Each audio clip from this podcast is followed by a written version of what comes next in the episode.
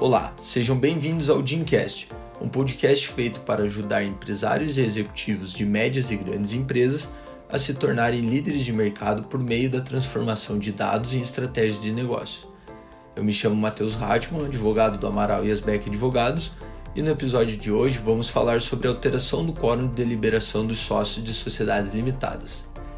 Recentemente, em 22 de setembro de 2022, foi publicada a Lei nº 14.451 de 2022, que altera o quórum de deliberação dos sócios de sociedades limitadas previstos nos artigos 1061 e 1076 do Código Civil.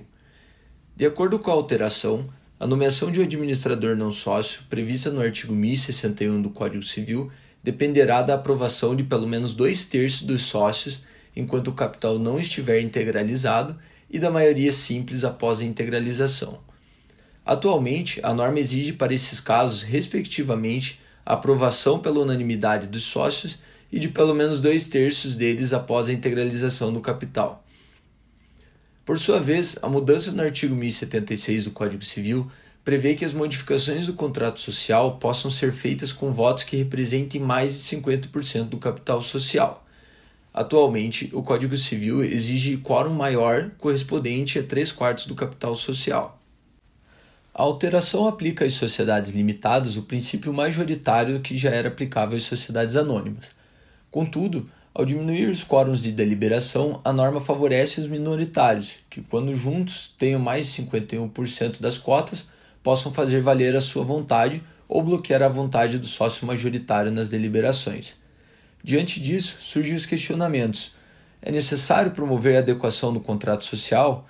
A sociedade é obrigada a observar os novos quórums?